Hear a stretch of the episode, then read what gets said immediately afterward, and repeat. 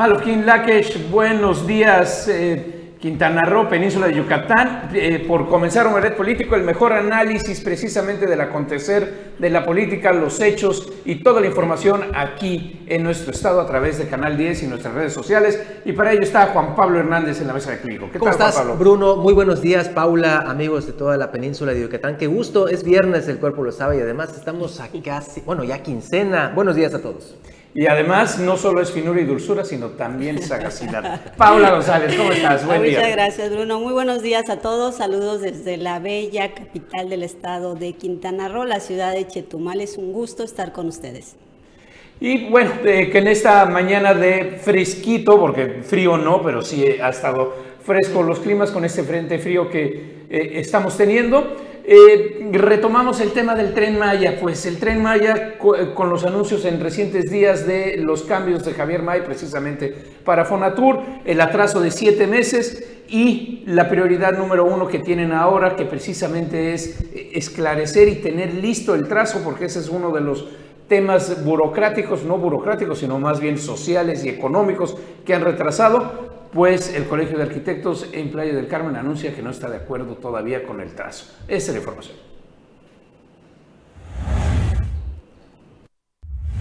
Cambios en el trazo y encargados del tren Maya deja en la incertidumbre a la sociedad en general. Al parecer no hay un proyecto definido, así lo expresó el presidente del Consejo Directivo del Colegio de Arquitectos de la Riviera Maya, Javier Pérez López. Al anterior añadió que definitivamente si el trazo sigue pasando por el medio de la ciudad, de ninguna manera será benéfico. Quien esté a cargo debe tomar más en cuenta la opinión de los diversos sectores de la sociedad como hoteleros y transportistas ya que de Puerto eh, Morelos y hacia, hacia Cancún, hacia el aeropuerto, tiene cambios. Entonces esos los van haciendo lateral a la carretera. Al parecer es por las, la torre de alta tensión, los derechos de vías que por ahí tienen ellos. Y también de Puerto Morelos hasta antes de llegar a playa por la eh, será el, centro, el desarrollo de Mayacoba, donde se vuelve a introducir a la carretera, a la carretera existente. Pues hasta ahí sabemos, ¿eh? no hay un proyecto definido de la estación, son puros renders, anteproyectos y eso. No sé si algún día ya lo tengan listo o tengan el despacho que esté haciendo ese, ese trabajo. Y en la actualidad, pues hasta ayer supimos también que han cambiado de dirección a las personas, este, quedamos en la incertidumbre. En ese sentido, recordó que se tenía programada una reunión con Fonatur para el 20 de este mes, sin embargo, debido a los cambios que se realizaron, no saben si sigue en pie. Con edición de Pepe Mata para Notivisión, Edgar Olivares. Bueno, el tema no nada más son eh, el Colegio de Arquitectos, los empresarios, hoteleros y demás gente en Playa del Carmen, sino también muchísimos ejidatarios en el sur del estado que tienen eh, la incertidumbre de qué va a pasar con sus tierras, va a pasar por qué áreas. Aún ese ha sido, pues no un secreto, pero digamos que no se ha hecho público el trazo final del tren por dónde va a pasar. Es que luego se encuentran, eh, eh, eh, pues, así como el tema de los socavones, ¿no? De, no sé si, si no estaban previstos en los estudios encontrarse con este tipo de, de cuestiones, pero hacen que todo proyecto en realidad cobra vida cuando se está ejecutando, ¿no? Entonces, estas variaciones se dan en cualquier proyecto, Bruno. Sí, bueno, y también aquí hay que, hay que ver que hay una lógica que prevalecería en las carreteras y funcionaría ahí, pero no va a funcionar en el tren Maya de eh, aumento de valor de las tierras por donde vaya a pasar como es un tren de alta velocidad, van a estar bardeadas. Entonces, eh, lo único que sí va a aumentar muchísimo el valor es la ubicación exacta de la periferia de las estaciones, que ahí sí es donde va a haber una plusvalía. El resto, el problema eh, es una afectación a la negativa. Si pasa el tren por el terreno de algún ejidatario, pues realmente esto va a ser como si hubiera un acantilado insalvable, va a partir a la mitad. Pero no todo es eh, mala información ni, ni todo tiene que ver con cuestiones negativas frente al tren Maya. El nuevo secretario de Turismo en el estado, Bernardo Cueto, anuncia que habrá dos nuevos destinos gracias a el trazo y la ruta del tren Maya.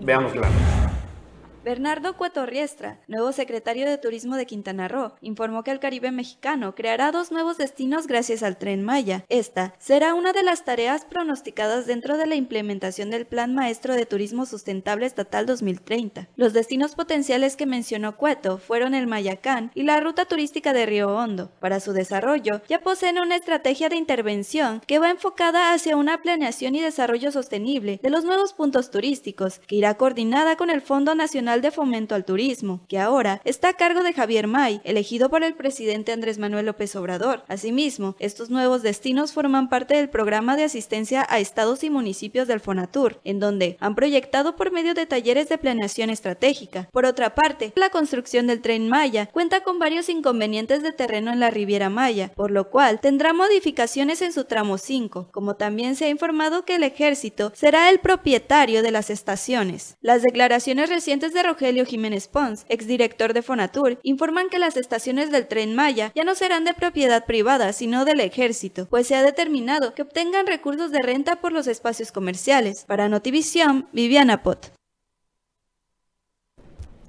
Pues buena noticia, es importantísima, ¿no? Que, que, hayan mucho más destinos turísticos y, estén aquí en el estado de Quintana Roo. Y bueno, pues hablando también eh, de la zona norte del estado, eh, tenemos una nota por ahí de los hoteleros se han manifestado, la Asociación de Hoteles del Norte del Estado, Cancún, eh, Puerto Morelos e Isla Mujeres, en contra de la propuesta de iniciativa del diputado de La Peña sobre el incremento del impuesto al saneamiento ambiental. Ahí dice la, nota, se ampararán los hoteleros contra el cobro del derecho al saneamiento ambiental. Si recordemos, este impuesto este, se viene cobrando pues, recientemente, creo que hace dos, tres años. Eh, entonces se ha manifestado que el, el, importe que se cobra es de un 25 a un 30% sobre el valor de la, sobre el valor de la UMA por habitación.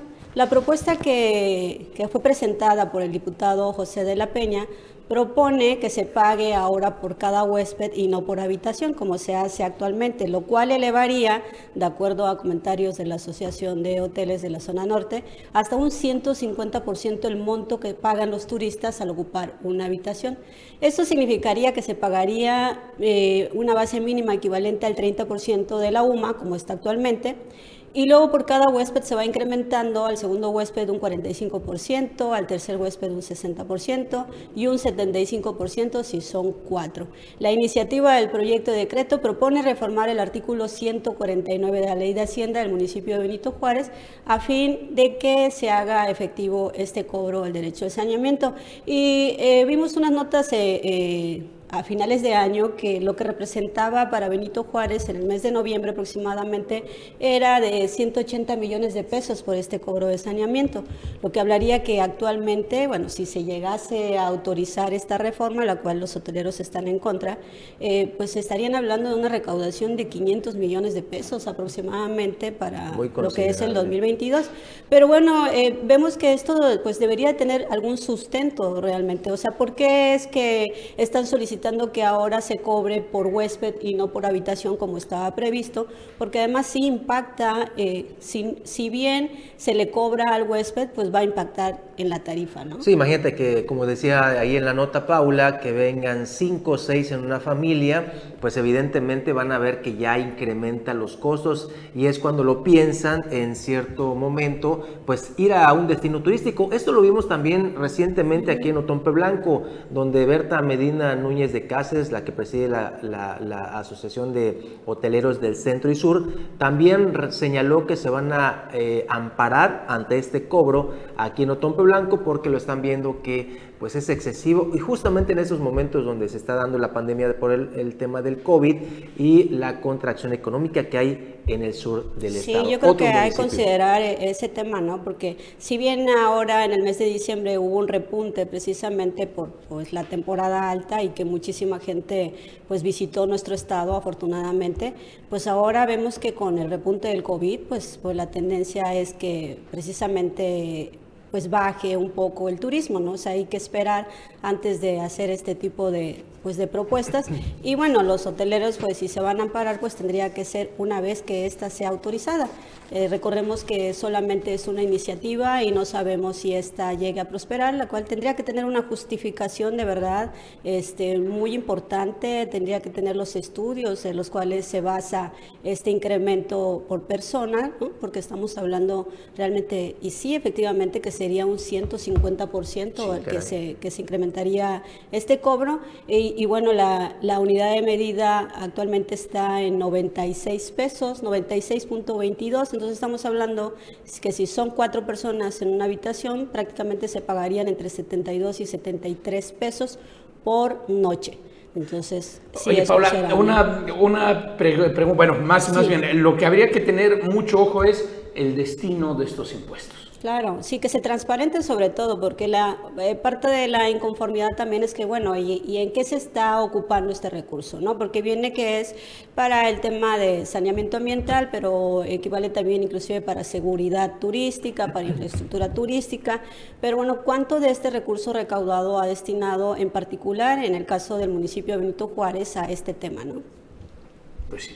Bueno, eh, y, también ver, eh, perdón Paula, pero el 75 no me suma el 150, por más que le estoy tratando de dar No, es que al principio estaba, como está autorizado actualmente, eh, se paga aproximadamente 30 pesos por noche. O sea, es el 30% de, ah, del valor de la UMA. Es, el 150 al, impuesto actual. Ajá, la propuesta del diputado de la Peña es que se incremente, que se cambie el artículo 149 de la, de la ley de Hacienda del municipio de Benito Juárez que, que establece, que dice que es por habitación y no por persona. Ellos quieren, bueno, el diputado propone ahora que se cobre esta actualización por persona, este impuesto, ¿no? Entonces, eh, propone que la base sea del 30%, por una persona, luego si hay dos personas en la habitación se pague 45%, si hay tres que se paga el 60% y si hay cuatro se paga el 75%. El tope máximo por habitación sería de cuatro personas, como está actualmente. Y bueno, también han manifestado que esto es eh, pues eh, un acuerdo también, o que está en la ley, ellos dicen que no supervisan que, el sector hotelero, que los empresarios este, realmente les digan la verdad, o sea, que es un acto de buena fe, pero aún así... Este, pues eso no justifica realmente que, pues que accedan a este incremento nada más así sin un sustento, ¿no? Y bueno, y sobre todo, Paula, que esto lo debe, como bien dices, habría que tener los exámenes, los análisis, los estudios y haberlo hecho de primera mano, o sea, porque si el impacto va a ser sobre persona, porque eh, asumamos o pensemos en una hipótesis que el ajuste es, no, fíjense, no es tanto por habitación, sino cuántas personas, qué, qué, afectación me pueden tener. Exacto. Ahí eso El impacto que tendría este cobro eh, en las tarifas y obviamente pues eh, en el tema de ocupación hotelera, ¿no? Porque si, si bien se va haciendo un destino un poco más caro, que dices, bueno, es que es por persona, este, pero es, es, por, es, es diario, ¿no? el cobro es diario, el estadía que estés, el tiempo que estés, además de los impuestos que ya se les cobran a los turistas por visitar el, destino. Fíjate que aquí ah, también habría que ver eh, el papel de los diputados. Este 19 de enero dará eh, pues inicio este periodo extraordinario de sesiones. Este tipo de temas que en cierto modo son hasta confunden a la, a la sociedad. Yo creo que deberían de clarificarlo, lo que decía Paula y Bruno. ¿A dónde va a ir el destino de estos millones y millones de pesos que se van a recaudar? Eh, siendo un tema que en donde Quintana Roo turístico evidentemente al 100, pues se debería de socializar. Hemos visto tantos casos aquí en el sur del estado, particularmente la tala de árboles, donde el tema de, de socializar las obras es lo que genera que la gente se inconforme ante los vacíos de información, esos vacíos se llenan con especulación. Lo mismo vemos con estos temas, temas vitales donde se va a recaudar millones y millones, no lo están dando a conocer al 100. Y aquí sería bueno eh, la, la, la, respuesta de los diputados, porque ahorita ellos están en un periodo de, de, de, sesiones en la Comisión Permanente, donde no todos están llegando a la capital a sesionar, será hasta el 19, pero pues es, lo que les estamos, lo que les digo, ¿no? No hay información clara, precisa y oportuna. Y bueno, ok, retomando un poco lo del tren Maya, eh, nada más, si usted va a estar viajando hacia el norte del estado, empiecen ya las obras en Playa del Carmen y si no usa los puentes va a haber varias afectaciones eh, viales, ya que desde la entrada sur, lo que es la altura del aeródromo, hasta la 34, que es la Constituyentes por allá, va a haber cortes en los carriles precisamente de la carretera federal en ambos lados para comenzar eh, eh, los trabajos previos, que aunque no se tiene definido, pues van a empezar ya trabajos previos. Entonces, Uf, afectaciones nuevamente. Eh, nuestro querido compañero Carlos Pérez Zafra, que tiene que recorrer eso, pues ya nos dirá la afectación y cómo está. Vamos a un corte, no se vaya. Regresamos con más información ahora en Omelet Político.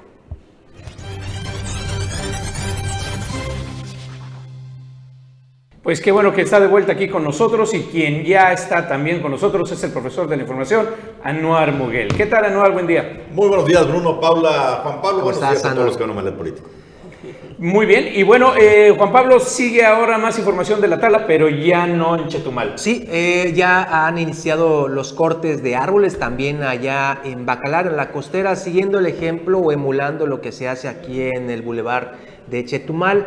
Allá en Bacalar ya dio inicio la obra de remodelación de la costera. Son 50 millones de pesos que va a invertir la Secretaría de Obras Públicas del Estado precisamente para eh, quitar todos estos árboles que están allá en la costera y hacer una remodelación del malecón. Está, la verdad, eh, me, dimos, me di una vuelta por allá, Bruno, Paula, Anor, amigos.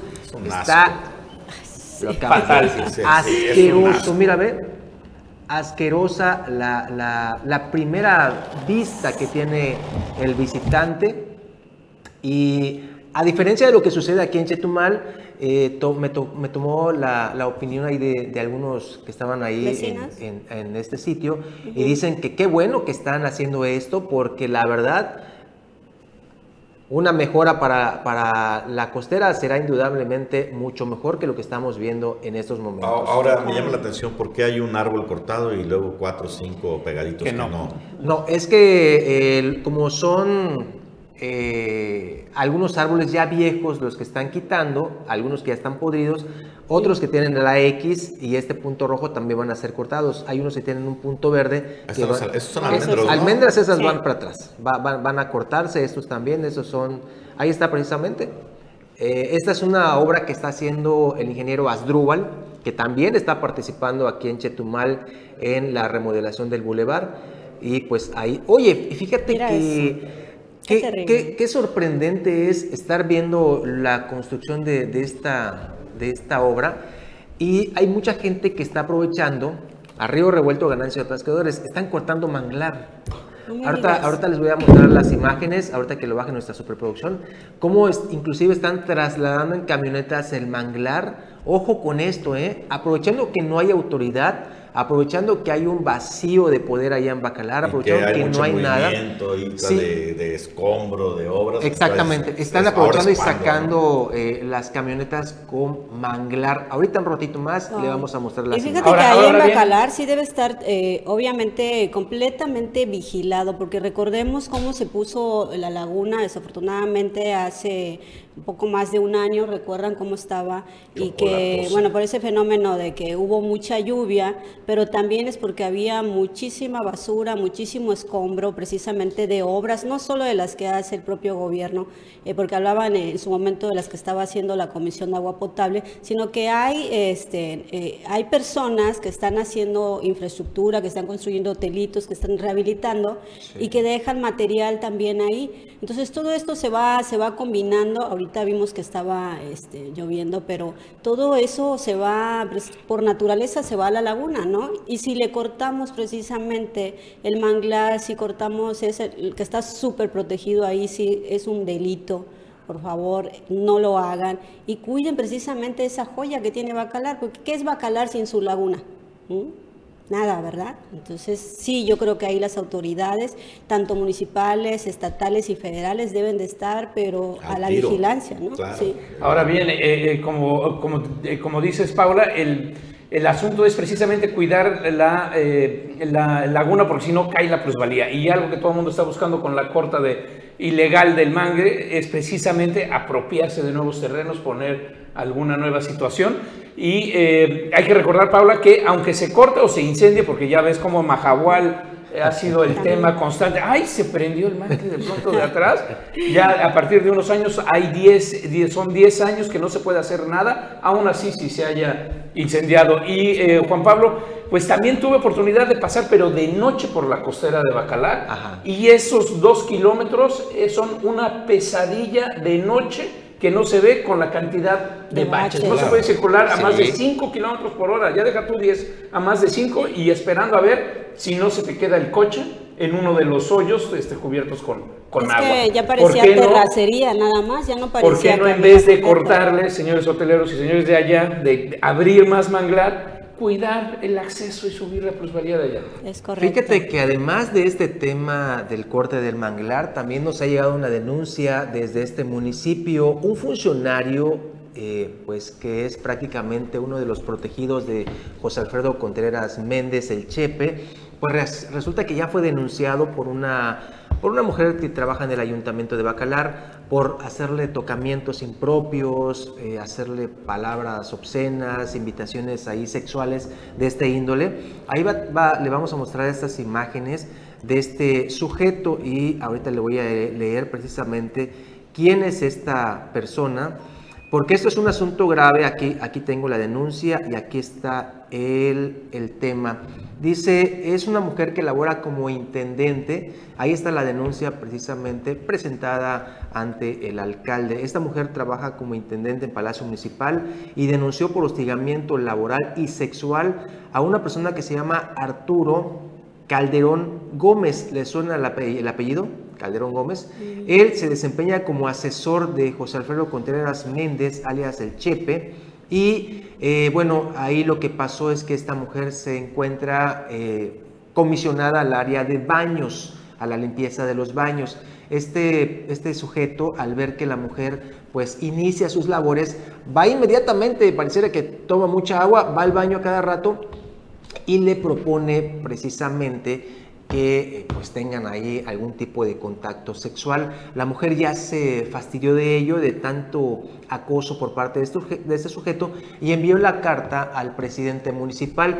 Lo malo es que hasta el día de hoy no ha habido ninguna consecuencia de tipo eh, penal, administrativo, de ningún tipo, porque este sujeto pues precisamente es uno de los protegidos de José Alfredo Contreras Méndez, según denunció la mujer. Bueno, en el estricto equilibrio, y esto porque ayer justamente tuve la posibilidad, conozco a Arturo Calderón, es, él fue regidor del PT anteriormente. Es correcto. Eh, si no recuerdo, hace dos administraciones. Y bueno, sobre esta denuncia justamente, ¿no? Entonces eh, señala el, el denunciado, porque hay que decirlo, esto es una denuncia ya eh, realizada ante la Fiscalía, que son motivaciones políticas, que él también va a acudir ante la Fiscalía a dar su postura, su posicionamiento sobre los hechos, evidentemente los niega.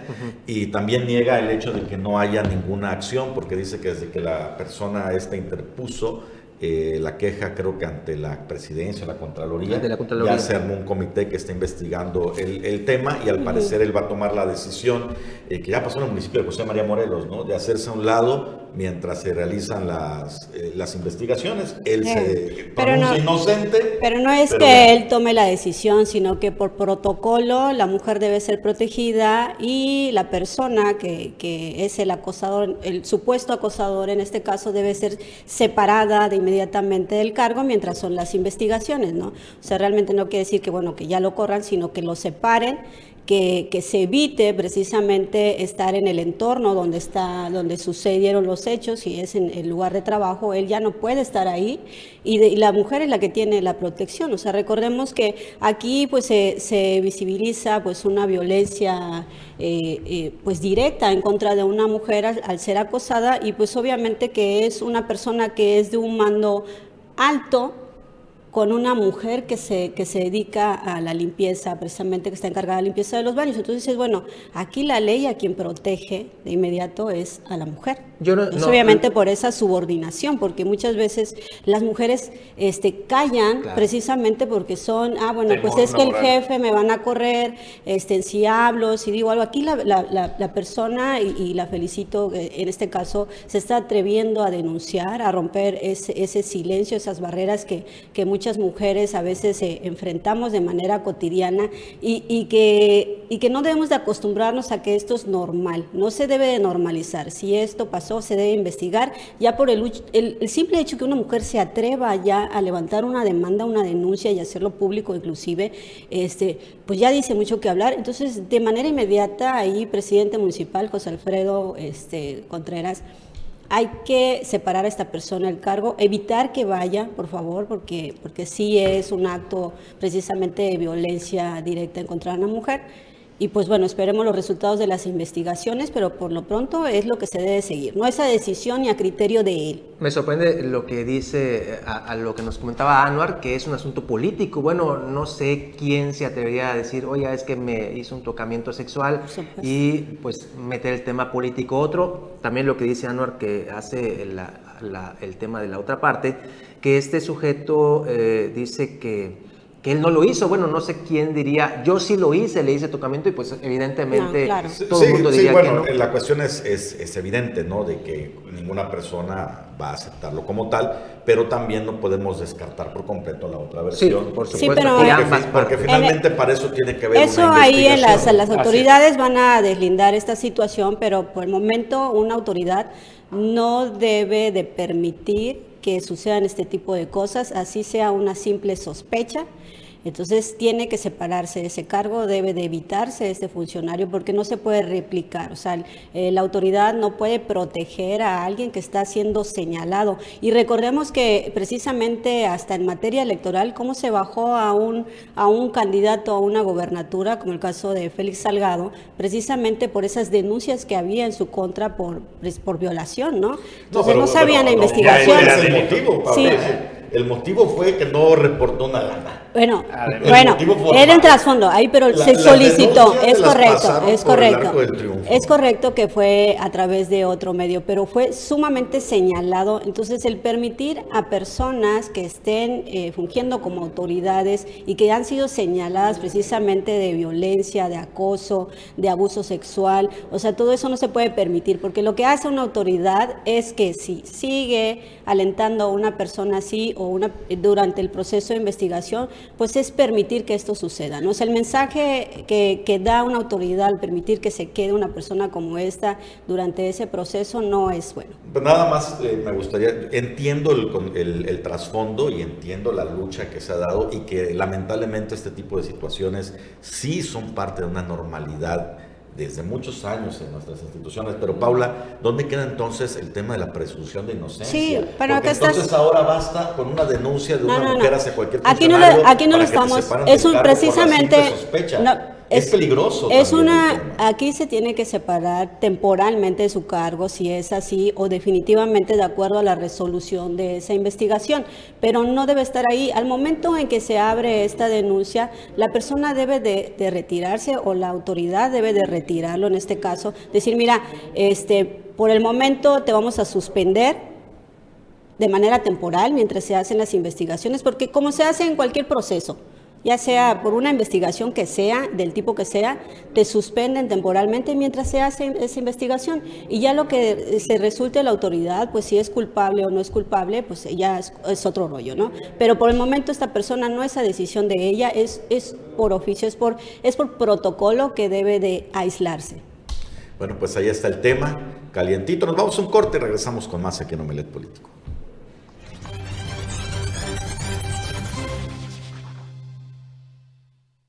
Estamos de vuelta aquí en Omelet Político y mientras que nosotros estamos aquí, pues eh, Quintana Roo sigue siendo destino y tierra eh, de promesa de futuro, así los cientos de migrantes que recordemos que desde mediados del mes pasado los pasó la Secretaría de Relaciones Exteriores, el Instituto Nacional de Migración, los reubicó precisamente en Quintana Roo, tanto en Chetumal como en Cancún. En Cancún el problema sigue, están allá y no reciben apoyo de las autoridades. Mire la información.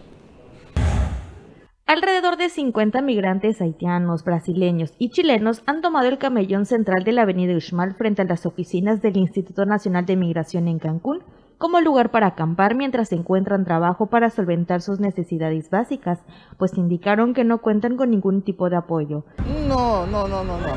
El gobierno solamente hay gente viene, hay gente de Chiapas que viene aquí, saca un permiso de un permiso de la inmigración, viene aquí para sacarle el carnet y después se fueron. No, la mayoría son de Chile y Brasil. Aunque muchos solo buscan llegar a la frontera norte y cruzar hacia Estados Unidos, algunos optan por quedarse. Sin embargo, no todos consiguen el documento de estancia permanente o temporal. Se mencionó que la mayoría de los migrantes que se encontraban en Cancún decidieron seguir su camino hacia Tijuana, pues quieren mejores oportunidades, las cuales no encuentran en su país ante los problemas económicos y políticos que tienen. Está muy difícil, tú sabes, eh, porque se mataron eh, el presidente de nosotros, ¿me entiendes? No hay trabajo, hay una crisis económica y política allá en mi país. Hay mucho haitiano por el tema de eso, no hay trabajo, hay muchos haitianos se fueron en Brasil y Chile, ¿me entiendes? Y de Brasil y Chile la economía no, no está buena, ¿me entiendes? La idea de nosotros llegaron a Estados Unidos, porque allá hay una mejor vida, ¿me entiende? Aproximadamente 19.000 personas provenientes de otros países ingresan a Quintana Roo, ya sea por aire, mar o tierra, y todos los días alrededor de 55 personas reciben un documento que les autoriza a quedarse a vivir en algún punto de la entidad. Esto de acuerdo con cifras del Instituto Nacional de Migración. Con imágenes de Ricardo Vallejo informó para Notivisión Silvia Fernández.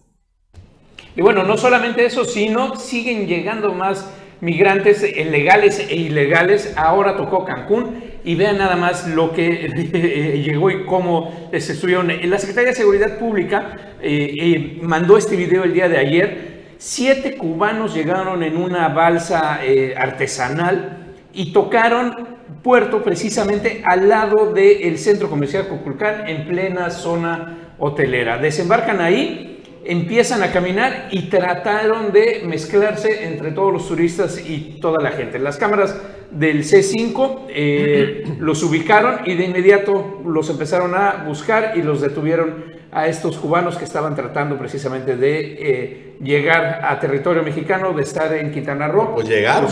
No, llegaron. No, trataron, llegaron. a territorio mexicano. Llegaron, ¿no? Y estuvieron a punto de librarlo, nada más que pues nadie les dijo que sí. El, el centro comercial Cocolcán pues está muy vigilado, es una zona de mucho flujo y estaban las cámaras y bueno, ahí una de los logros de las cámaras del C5 detienen a estos cubanos. Ojalá puedan revisar el Instituto Nacional de Migración su situación y seguir nuestra eh, eterna política de dar asilo, de ayudar a quienes no pueden, quienes están buscando mejores condiciones de vida. Sí, ojalá que sí, ¿no? Porque eh, pues es lamentable que en pleno, eh, pues a estas alturas de, de, las reformas en diversos países, de lo, del tema de los derechos humanos, cómo es que Cuba sigue manteniendo esa política, ¿no? O sea, qué difícil es precisamente para los cubanos y bueno, para otros, otros migrantes que vimos que, también el tema de los haitianos, ¿no? Que cómo salen de su país y, en busca de mejores oportunidades.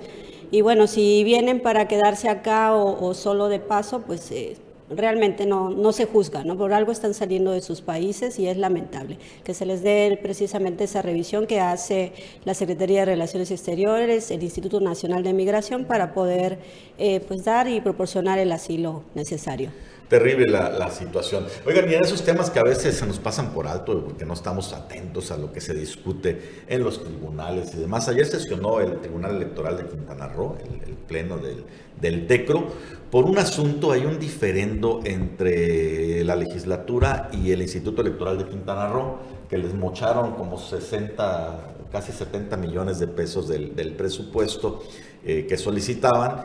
Y bueno, pues el IECRO se inconforma ante el Tribunal Electoral de Quintana Roo porque señalan que con ese dinero pues no les va a alcanzar para realizar la famosa consulta de Aguacán, que ahora es vinculante. Curiosamente, el mismo Tribunal Electoral de Quintana Roo, que obliga al YECRO a decir la consulta va, eh, avaló ayer, por mayoría con el voto en contra de Claudia Carrillo, avaló ayer este recorte presupuestal, porque dice que el YECRO no se puede quejar por una cuestión de extemporaneidad en su reclamo ante el Congreso. Se puso buena la discusión. Pero aquí eh, la parte medular, la parte importante que a mí me llamó la atención es que eh, cuando la magistrada Claudia Carrillo destaca el hecho de que con este recorte presupuestal no se puede garantizar que las elecciones eh, de esta consulta, o más bien esta consulta, tenga todos los elementos para motivar a la gente a participar, eh, pues casi casi que le contesta otro de los magistrados, Sergio Avilés, no, pues que con que saquen copias allá en la esquina, ¿no? no se necesita comprar papel seguridad ni, otras cuestiones que debieran ser de ley, porque pues se trata de una consulta importante que por primera vez será un ejercicio ciudadano en Quintana Roo y a ver cómo le va. Pero por lo pronto, ayer el Tribunal Electoral de Quintana Roo decidió no darle la razón al YECRO, permanece el recorte presupuestal y ponen en jaque, no la consulta, porque la consulta la tienen que realizar, pero sí ponen en jaque eh, la inversión para la consulta, tanto la promoción como la ejecución de la misma. Es que están aplicando la del Instituto Nacional Electoral, si recuerdas, de que también dentro de las propuestas del INE para llevar a cabo la, la consulta de revocación de mandato, pues viene eh, precisamente el ahorro del papel seguridad, ¿no? Entonces dice que las boletas podrían ser emitidas en papel bond eh, normal, este, pero con algunas características que avalen esa seguridad. Entonces, eh, pues pareciera ser que están... pues no, porque ahí realmente lo que deja sin duda precisamente es la veracidad de la elección, o sea, porque tanto se ha avanzado precisamente en tener estos candados de, de que de esa pues de esa popularidad tanto que ha tenido el INE en garantizar las elecciones de manera democrática. Entonces, uno de los principales elementos ha sido este papel de seguridad. Entonces, ahora dices, pues puede ser en papel bond y con algunas cositas, pues dices... Está, pues, estamos regresando... en duda, ¿no? Estamos claro. regresando a las épocas en que se pueden embarazar las urnas. Exactamente. Pues y este es el riesgo que... Es ahora, ahora, ahora, ahora, Nada más un detallito. Este, ahí en la exposición de, de argumentos de Claudia Carrillo, le pone una exhibida al diputado este Julio Montenegro de Morena, que ah, plano no da una. Es el suplente de Alberto Batún. De Alberto Batún, porque es el presidente de la comisión permanente, de la mesa directiva, me parece ahorita. Y él, pues ilegalmente, eh, en, una, en, una sesión, eh, aplaza, el, o sea, vamos, se van de vacaciones hasta la comisión permanente que tiene que sesionar cada semana y por eso no entró el tema a tiempo. Entonces lo exhiben ahí en el tribunal, básicamente como flojos quedaron los diputados. Pero bueno, ahí echen un ojo, estuvo buenísimo. Ahora, lo que te lo que que comentar, Anuar, precisamente en torno a los papeles y la importancia que también me mencionas, Paula, eh, Estados Unidos, con todo el tema de Trump y de, la, eh, y de la intervención, supuesta intervención, porque todavía están ahí revisando esto de Rusia en las elecciones, el proceso electoral lo estaba demostrando un chavito de 16 años, cómo se puede hackear la misma computadora y la misma eh, tribuna electoral dentro de la tribuna con un teléfono celular, la principal democracia tendríamos que agradecer lo mucho que ha avanzado, que a pesar de lo que nos cuesta, pues es eh, el, fraude, ya no se pueden embarazar las, las, las de estas se no se pueden embarazar tan fácil. Exacto. Claro, o sea, hay, hay mayores eh, candados, ¿no? Celine ha avanzado muchísimo como para llegar a, lo actual de la revocación de mandato, ¿no? Y, precisamente proponer que se elimine este papel de seguridad. Y bueno, aquí en Quintana Roo, pues que esperamos. Felicidades a la magistrada por defender esa Oye, postura. Anual, y sería vinculante, pero tendría que pasar a, la Cámara después, lo tendrían que aplicar. ¿Cuál sería el proceso después? Bueno, pues de entrada de la consulta. Si logran el porcentaje requerido, se convierte en vinculante y entonces pues todas las autoridades involucradas, municipios, Estado, el Congreso local, tienen que revocar el tema con todo y la, la nota que implica pagarlo. O sea que si esta consulta se realiza y resulta que la ciudadanía sí va a votar y dicen no queremos Aguacán, el paquete va a ser para el próximo o la próxima, próximo gobernador o gobernador. ¿Y qué porcentaje de la ciudadanía tendría que? Creo que, arriba del del, del, del padrón electoral. el hay, igual? hay- hay un porcentaje, no, son como el 40%. Wow. ¿no? Sí, más para que Ah, sea o sea, como la parecido a la, parecido a la revocación, ¿no? Un porcentaje alto. Exactamente. Vámonos a un corte al regreso. Carlos Pérez Zafra entrevistó a una de las aspirantes a la gubernatura, Maribel Villegas, que había estado muy calladita, ya empezó a romper el silencio.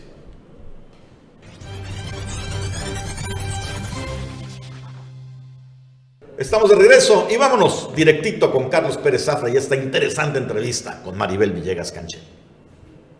acostumbrados, ¿nos puedes decir qué, qué ha pasado? ¿Por qué tanto silencio? ¿Por qué no hemos sabido mucho de ti para que la gente... Pues bueno, eh, comentarte que pues tú sabes que el pasado 22 de diciembre Morena eh, eh, pues expuso una encuesta que yo he manifestado que está estuvo amañada, que está sesgada y que pareciera que fue hecha desde un escritorio, ¿no? Entonces, eh, pues bueno, desde antes del proceso interno eh, yo manifesté que pues no iba a ser partícipe de pues, las viejas prácticas de acuerdos bajo la mesa. Y pues bueno, una vez que se dio esta decisión, el pasado 22 de diciembre, tu servidora pues ha, ha estado analizando, eh, eh, valorando muchas cosas. Eh, te quiero comentar, incluso ya lo había dicho anteriormente, que he tenido invitación de diversos institutos políticos, eh, he estado viendo pues el contexto político local y bueno, hemos estado movidos en ese sentido y pues sigo manifestando, ¿no? Que sigo teniendo pues invitaciones serias eh, de institutos políticos, eh, en especial de Movimiento Ciudadano. Este, ya eh, tuvimos un acercamiento. La semana pasada platiqué con, el, con Dante Delgado, quien es el que me hace la invitación formal para que yo pueda ser la candidata de Movimiento Ciudadano en este proceso electoral. ¿Ya se Sí. cerró el PAN-PRD con Laura Fernández o todavía no sabemos? No, también ellos están en, en- en su proceso interno. eh, también en su momento estuve en pláticas con ellos. Sin embargo, eh, pues bueno, hay una, eh, eh, decirlo, una intromisión del propio gobernador donde pues no soy santo de su devoción, ¿verdad? Entonces, eh, pues bueno, este, ellos están en una dinámica eh, donde ahorita este, eh, están, por lo que sé, este fin de semana se estará llevando una encuesta entre los aspirantes. Pero bueno, también por parte de Morena me han buscado a nivel nacional y, este, y pues estamos en pláticas. A ver, pre- pre- pre- pregunto nomás para que estemos bien informados y no me quede así especulando y todo eso. ¿Morena ya decidió que Mara Lezama sea su candidata o aún no queda claro eso? Mira, el pasado 22 de diciembre, es, efectivamente, Morena presentó los eh, resultados de la encuesta sesgada que, que comento. Eh, sin embargo, pues tú sabes que el pasado eh, 7 de enero inició el proceso electoral aquí en Quintana Roo. Eh, Morena lleva otro eh, proceso. Ellos inscriben, hoy no es candidata, tiene otro otro nombramiento como tal y hasta febrero, finales de febrero, estarán registrando oficialmente las candidaturas. O sea, en el camino pueden pasar muchas cosas. ¿Hay posibilidades de que ella no sea la candidata de Morena a la gubernatura de Quintana Roo? Bueno, yo, yo lo que podría decirte es que hoy todo pareciera indicar que Mara será la candidata de Morena. Sin embargo, pues tú sabes que en política no hay nada escrito y pueden pasar muchas cosas. Pero me extraña que, o sea, súper respetuoso y agradecido de tu presencia, que te puedan chamaquear. O sea, si sabías cómo era, si ya te había pasado en Benito Juárez, aquel que nos, quedaron hasta, nos quedamos hasta medianoche para ver qué pasaba con Mario Delgado y sabíamos y todo, ¿cómo vuelves a caer en lo mismo? No, finalmente te quiero decir precisamente porque pues yo ya advertía que venía a, pasar, podía pasar lo mismo precisamente porque yo ya, te- ya había vivido la experiencia de la aspiración que tenía yo por ser la candidata a la presidencia municipal de Cancún. Eh, sin embargo, pues dimos el voto de confianza, sin embargo, también con este, con mucha reserva, ¿no? Este, pero bueno, es una decisión que estamos eh, valorando, te digo claramente hoy, hoy este,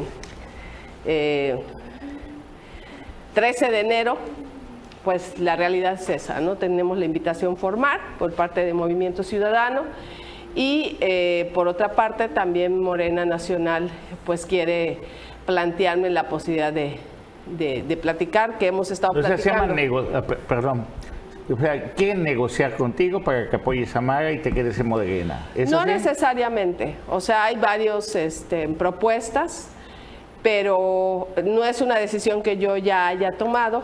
Eh, estoy dándome de plazo para la próxima semana, el próximo martes, miércoles, estaré tomando ya pues una decisión definitiva.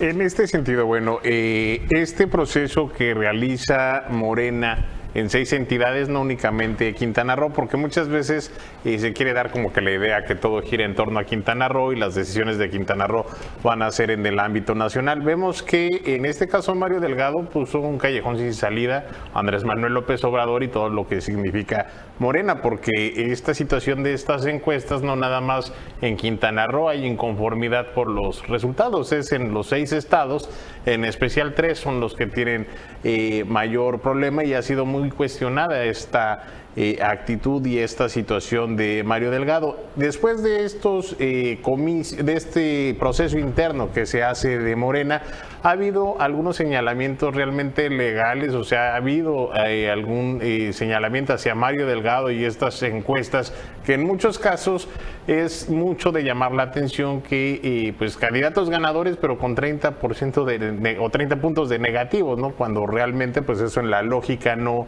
cabe. ¿Hay algún eh, procedimiento o alguna situación legal por este eh, por esta encuesta que para muchos es amañada o, cómo va eso o ya fue el resultado se acepta o no y no pasa nada mira en, bueno en otros estados hubo impugnaciones tengo entendido en Durango en este en Oaxaca.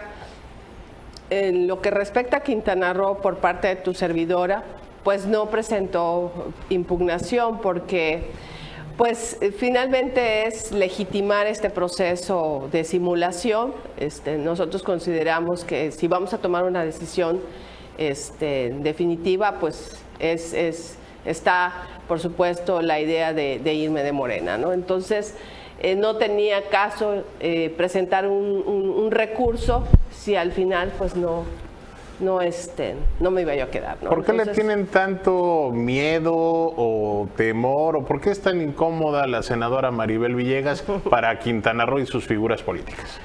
Lo que pasa es que nosotros hemos denunciado, eh, Joaquín Carlos, que nosotros no íbamos a aceptar la continuidad del gobierno de Carlos Joaquín a través de la figura que designó Morena pues, ser candidata para el 2022 y que pues eso ha incomodado. Sabemos, eh, lo que yo he dicho es que eh, hoy Quintana Roo está pasando por una crisis de inseguridad muy fuerte. Eh, temas de corrupción, hay una descomposición social en todo el estado, no solo estamos hablando de, aquí de Benito Juárez, sino pues en los 11 municipios, en Chetumal, en Bacalar, en José María Morelos, en fin, en todo el estado y que además eh, este gobierno del cambio que prometió un cambio pues prácticamente no lo vimos los quintanarroenses, no lo sentimos.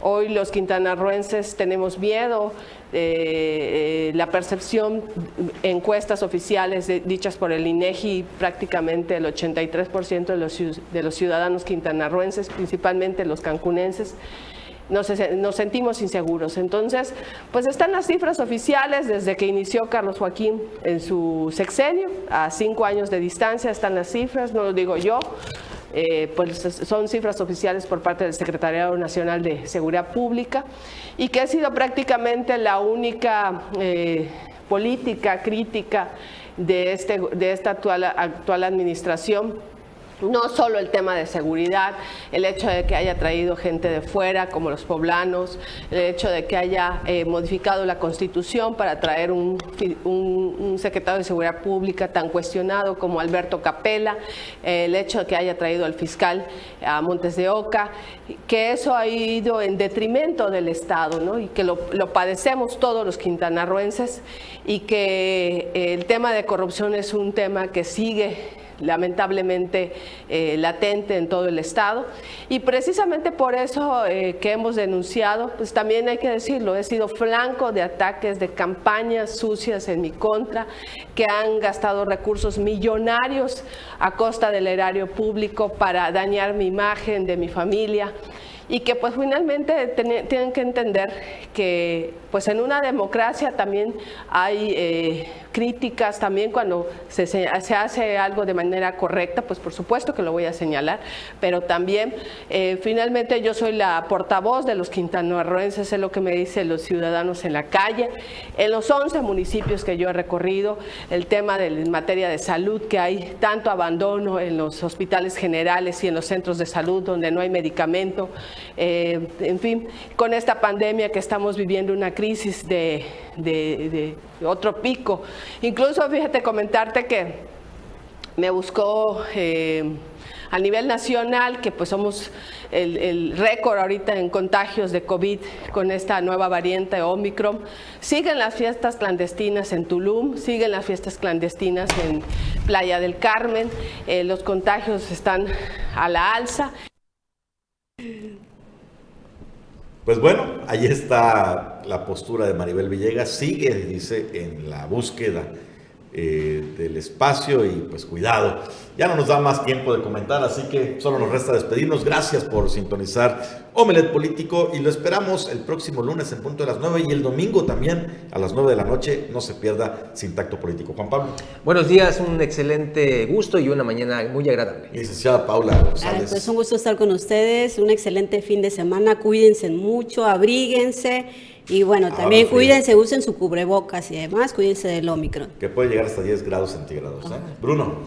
Taktu Helkin, Mayatán, Nictetán, nos vemos la próxima semana. Gracias. Hasta la próxima.